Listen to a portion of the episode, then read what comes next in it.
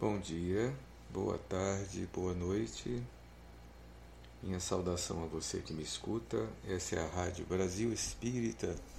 Esse é o programa Evangelho no Lar, que chega até você através da internet. Saúdo você em nome de Jesus, desejando que esteja bem, sob a proteção do Altíssimo, em paz com a sua consciência, com sua família rogando a Deus que nos proteja, nos abençoe e permaneça conosco nos próximos minutos para refletirmos juntos em torno do Evangelho. Esse é um programa espírita, é um esforço dos trabalhadores da Rádio Brasil Espírita sobre o comando, sobre a coordenação, sobre a liderança de Márcio Eduardo das terras de Alagoas, do movimento espírita alagoano, que chegou no Brasil inteiro, contando com a participação de vários voluntários. Eu sou Josael Bruno, que faço esse trabalho com vocês semanalmente, na busca de refletirmos em torno do Evangelho segundo o Espiritismo. Programa espírita com propósito de reflexão, de conversarmos um pouco sobre os capítulos, os artigos do Evangelho segundo o Espiritismo. Já chegamos ao capítulo 12. Chegamos até aqui e vamos seguir em frente.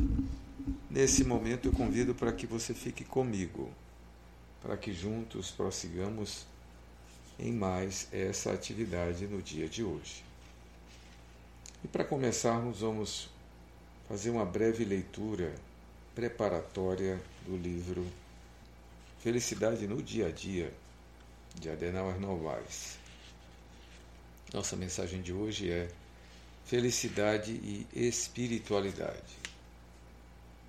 Sua espiritualidade deve sempre lhe proporcionar meios para ser feliz. Seu contato com a transcendência deve lhe trazer bem-estar e felicidade, por se tratar de experiências que o conecta a forças superiores da vida.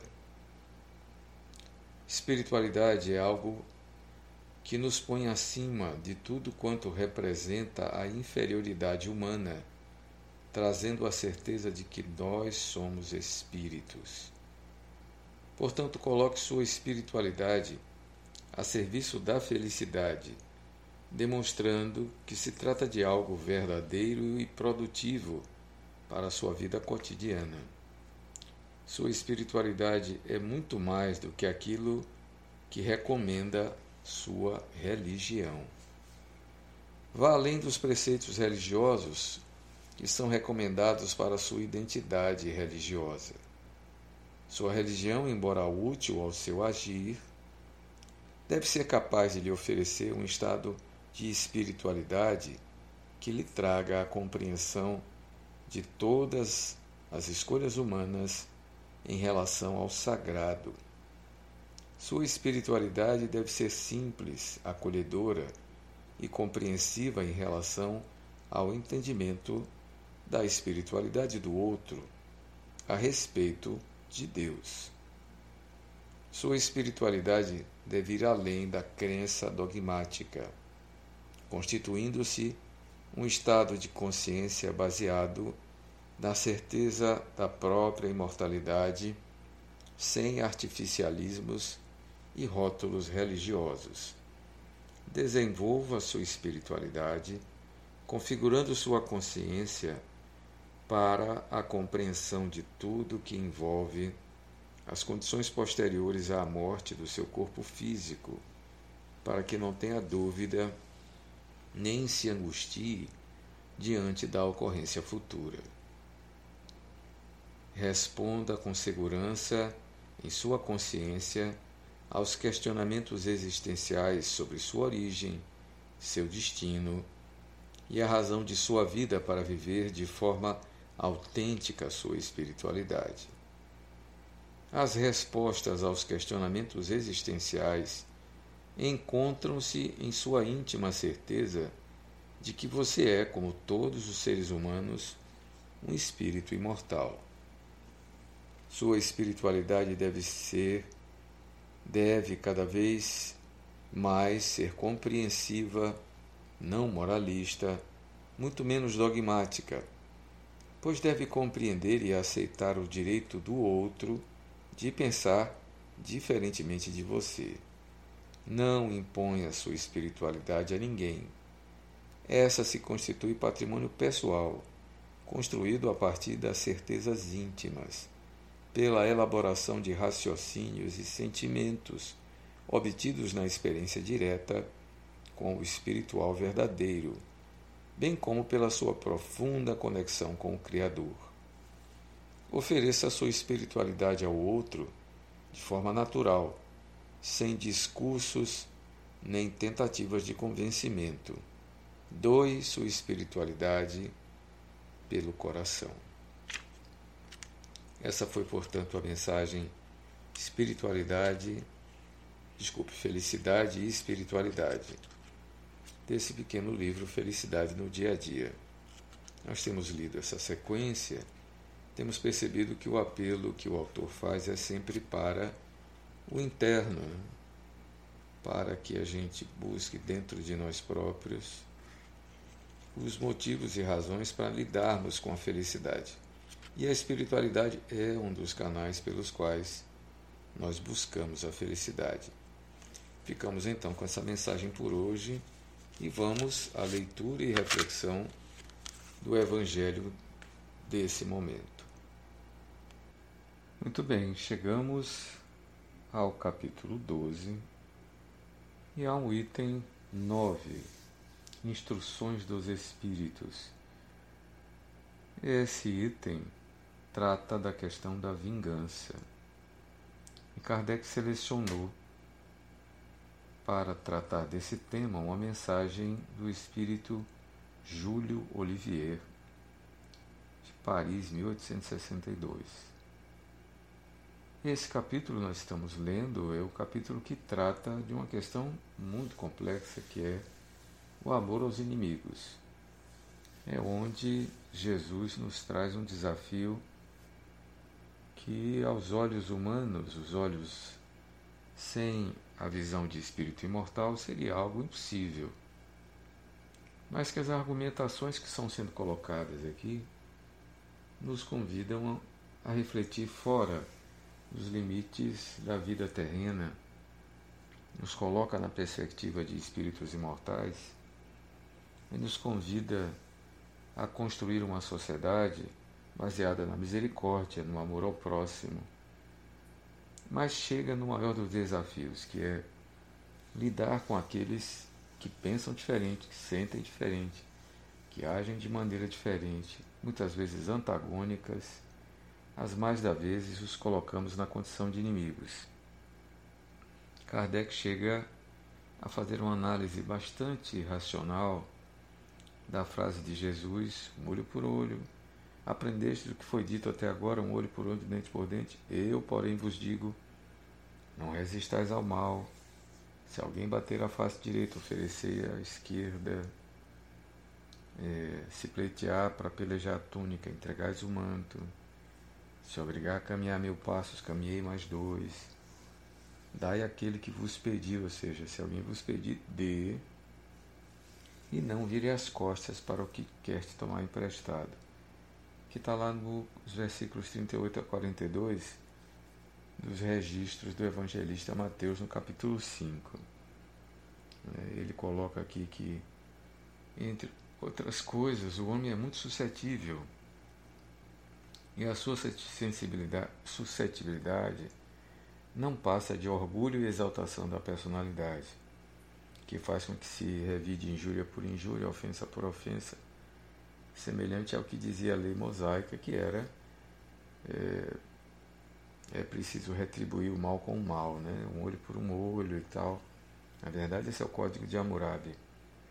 Jesus propõe o contrário. Né? Esse ensino que parece ser uma covardia é, na verdade, a saída para resolvermos os problemas entre os seres humanos numa perspectiva de imortalidade de se construir uma relação que vá além da, das relações de ódio por ódio e das encarnações que sempre levam para a violência, para a brutalidade e até para as guerras, o duelo e tudo mais.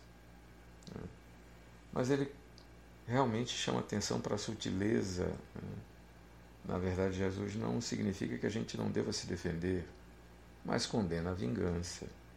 Não deva que você deva submeter a, a mão do violento, mas que não parte de você o movimento de violência. Né? Você não deve pagar o mal com o mal.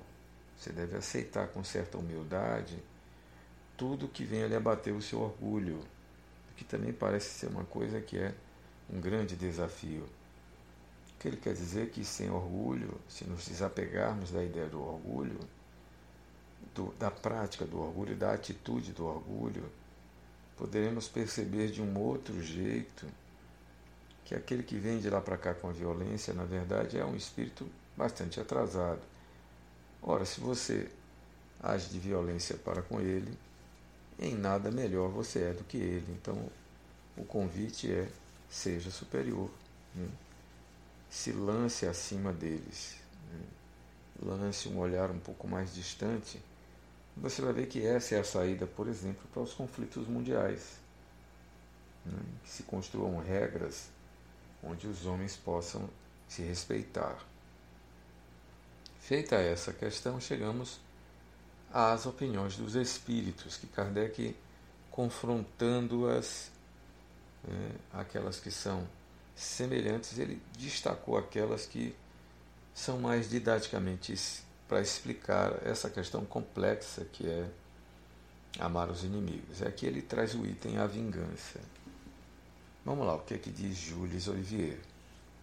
A vingança é um dos últimos remanescentes dos costumes bárbaros que tendem a desaparecer dentre os homens.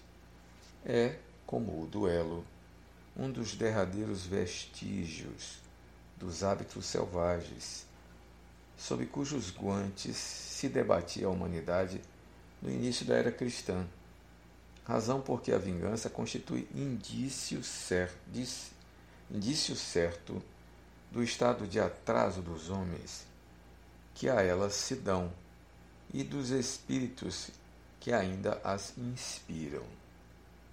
Porquanto, meus amigos, nunca esse sentimento deve fazer vibrar o coração de quem quer que se proclame espírita. Vingar-se é, como sabeis, tão contrário àquela prescrição do Cristo, entre aspas, perdoai os vossos inimigos, que aquele que se nega a perdoar não somente não é espírita, como também não é cristão. A vingança é uma inspiração tanto quanto funesta, quanto tem por companheiras assíduas a falsidade e a baixeza. Com efeito, aquele que se entrega a essa fatal e cega paixão quase nunca se vinga a céu aberto. Quando ele é o mais forte, cai qual fera sobre o outro a quem chama de seu inimigo, desde que a presença desse último lhe inflame a paixão, a cólera, o ódio. Porém, as mais das vezes assume aparências hipócritas, ocultando nas profundezas do coração os maus sentimentos que o animam. Toma caminhos escusos, segue na sombra o inimigo que de nada desconfia e espera o momento azado para, sem perigo, feri-lo. Esconde-se do outro, espreitando-a de contínuo, prepara-lhe odiosas armadilhas e, sendo propícia a ocasião, derrama-lhe no copo o veneno. Quando seu ódio não chega a tais extremos, ataca-o na honra e nas afeições. Não recua diante da calúnia e suas pérfidas insinuações, habilmente espalhadas a todos os ventos, vão se avolumando pelo caminho. Em consequência, quando o perseguido se lhe apresenta nos lugares por onde passou, o sopro do perseguidor espanta-se de dar com semblantes frios, em vez de fisionomias amigas e benevolentes que outrora o acolhiam. Fica estupefado quando mãos que se, se lhes estendiam agora se recusam a apertar as suas. Enfim, sente-se aniquilado ao verificar que seus mais caros amigos e parentes se afastam e o evitam. Oh, o covarde que se viga assim é cem vezes mais culpado do que o que enfrenta seu inimigo e o insulta em plena face. Fora, pois, com esses costumes selvagens, fora com esses processos de outros tempos, todo espírita que ainda hoje pretendesse ter o direito de vingar-se seria indigno de figurar por mais tempo na falange que tem como divisa sem caridade não há salvação. Mas não, não posso deter-me a pensar que um membro da grande família espírita ouse jamais de futuro ceder ao impulso da vingança, senão para perdoar.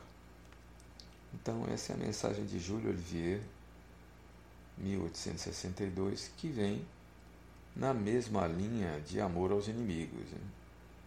É interessante que Júlio chega a descrever aqui uma cena ou um conjunto de cenas ou um proceder no qual o inimigo cria toda né, todo um conjunto de é, eu cheguei a ver aqui, cheguei a visualizei na minha mente né, é, as artimanhas de, de uma corte onde ia narrado muitas vezes em algumas das histórias dramáticas, por exemplo, dos escritores, sobretudo dos escritores franceses da época dos contos dos reis. Né?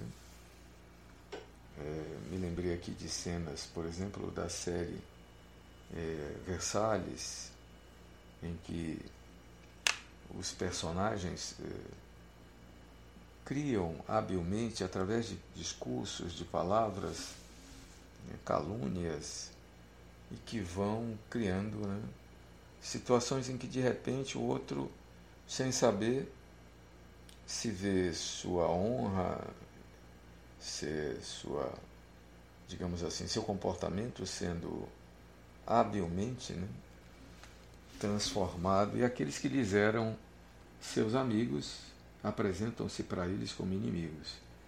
É interessante como Júlio aqui descreve isso dizendo que esse que usa dessa estratégia, ou seja, de enxovalhar a honra do outro, né? de sugerir que o outro não é exatamente aquilo e de criar armadilhas através de palavras. Né? É, ele chega a dizer aqui, odiosas armadilhas, né? derrama o veneno no copo, ataca-lhe a honra e as afeições, calunia, pérfidas insinuações, espalhadas a todos os ventos. Né? parece que ele deve ter vivido algo assim e, pela sua narrativa, ele sugere que é, essa forma de lidar com os seus desafetos, enxovalhando-lhes as honras, se nós pudéssemos fazer uma atualização para os dias de hoje, seria a cultura, por exemplo, a cultura da de denegrir as imagens das pessoas né, por meio das redes sociais a cultura do cancelamento, como tem sido dito, ou pior, como vimos agora nas eleições e que parece que não parou, a cultura do fake news, a cultura da ironia. Né? Eu acabei de receber por, essas, por esses dias é, é, daqueles que ainda se mantêm ainda num processo de disputa, sobretudo os perdedores, né? os mais à direita, mais do campo, conservador, é, sistematicamente eu participo de um grupo de professores e há uma das pessoas, que é uma ex-coordenadora, que por dia posta 12 a 15 mensagens. 12 a 15 mensagens falsas, 12 a 15 mensagens é, é, habilmente elaboradas, né? com requintes. Exatamente é isso que o Júlio coloca aqui. Né? Com insinuações falsas, com fotos montadas, com assuntos antigos que são trazidos como se fosse hoje, com claras mentiras. Né? Interessante, com o propósito de, de tanto sobrecarregar né? e às vezes passando dos limites. Né? Algumas acusando pessoas e utilizando a questão homofóbica, né? às vezes misógina, outras questões é, é, que tratam de questão de cor, né? enfim. E sistematicamente, né? eu cheguei a contar durante cinco dias, o número passou de 150 mensagens. 150 mensagens que eu é, excluo do grupo inteiro. Somente ela continua, somente essa pessoa, né? continua postando. E me parece que ela, na verdade, reposta, né? ela não cria isso. Ela recebe de outros grupos e né, faz daquilo como se fosse uma espécie de profissão. Eu comecei a responder, só hoje já foram 10. Ó, chegamos a 15 só hoje. Né? Ontem foram 12. E cheguei a insinuar né, nas minhas falas. É, as pessoas estão sendo remuneradas por isso, porque a qualidade da mentira está cada vez mais elaborada, né?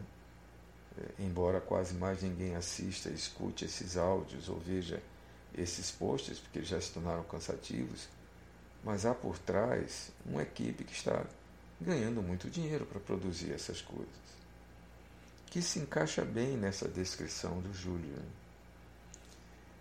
O que eu trago para a gente refletir é a fala dele em torno de uma abordagem é, cristã, né, uma abordagem religiosa, de, digamos assim, teologia cristã.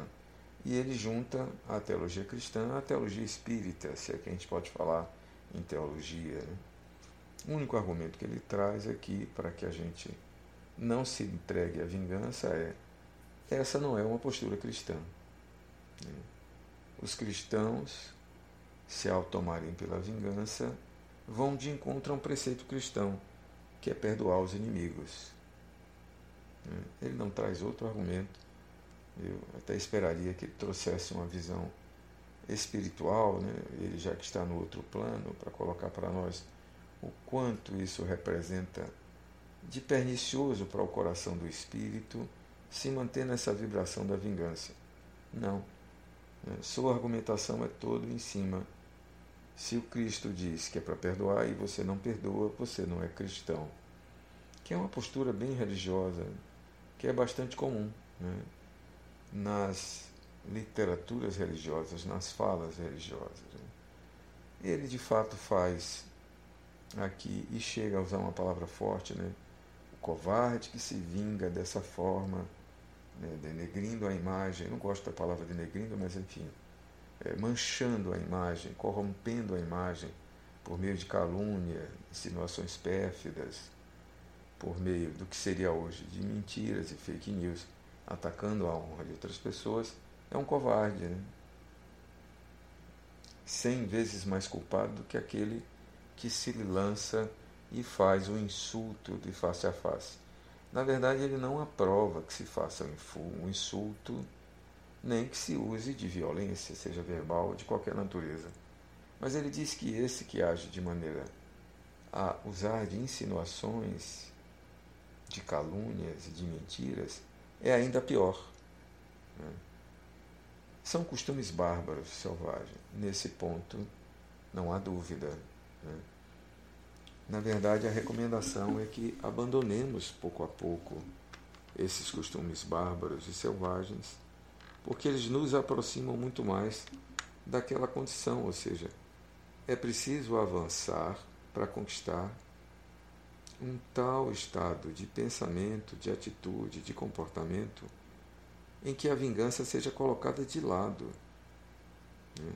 É preciso desmontar em nós, aí sim, né, a gente podia dizer, os hábitos arraigados, que uma leitura atualizada poderia ser chamada assim os protocolos psíquicos, as nossas tendências né, a se colocar contra o malvado e a favor da vítima e desejar que o malvado passe pela mesma coisa que fez passar a vítima. abandonando a ideia da misericórdia. É. Tudo bem que é preciso que haja justiça, mas na justiça divina está incluído um componente que nós não aprendemos ainda, que é a misericórdia. O Deus, o Criador de todas as coisas, ele ama a todos, ele não faz distinção entre bons e maus, entre culpado e vítima.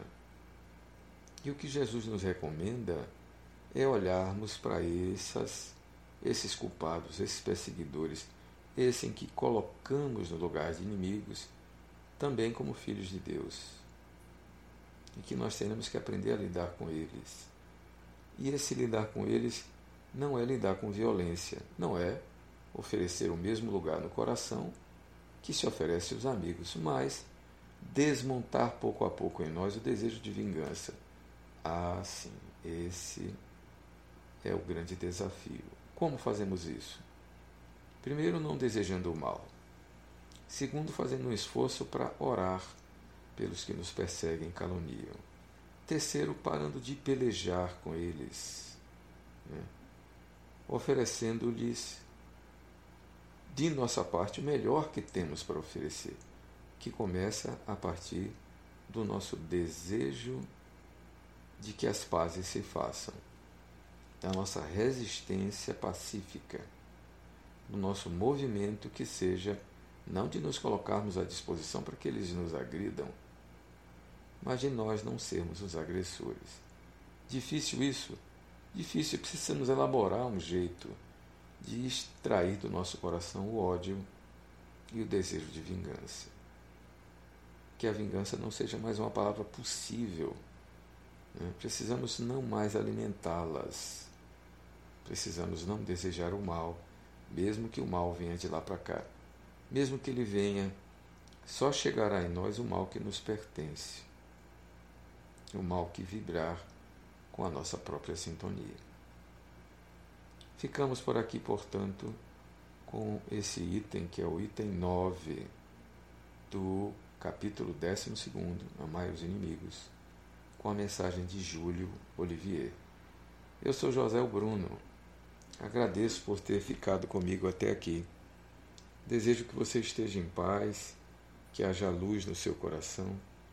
Ficamos por aqui desejando que o nosso planeta se transforme a partir da nossa transformação interior, na firme crença que nós podemos abrir, abrir mão de hábitos antigos, de hábitos raivosos, de hábitos, de tendências violentas, acreditando, sim, de que há um espaço para que todos possam construir a paz, o amor e o equilíbrio. Convido a você a orarmos sistematicamente pela melhora do mundo a partir da nossa melhora, a partir de percebermos-nos como espíritos imortais, filhos de um único Criador, em contato permanente com essa fonte de amor, essa inesgotável fonte de paz, e nos constituirmos cada vez mais como irmãos. Paz em seu coração, luz em nossas mentes. Fiquem todos com Deus.